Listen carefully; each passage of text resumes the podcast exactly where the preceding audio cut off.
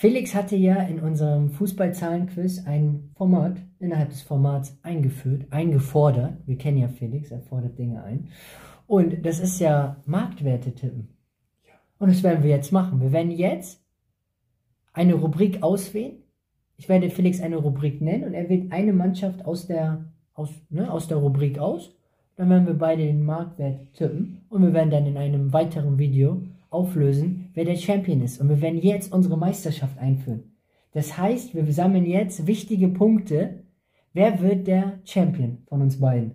Das heißt, man kann einen Punkt gewinnen. Und wenn man, und es wird so sein, wer natürlich, ähm, also wer dann den genau ist, also wie bei der einen Folge hatte ich ja genau gesagt, dass Valverde und Vinicius Junior 220 Millionen, Vinicius Junior 120 Millionen, Valverde 100 Millionen, yes, gut rezitiert, war nochmal wichtig. Dann sind das zwei Punkte Freshos. Wenn man aber im Vergleich zu dem anderen besser gecallt hat, seinen, also den, den Marktwert, ist es ein Punkt. Und so okay. wird das Spielprinzip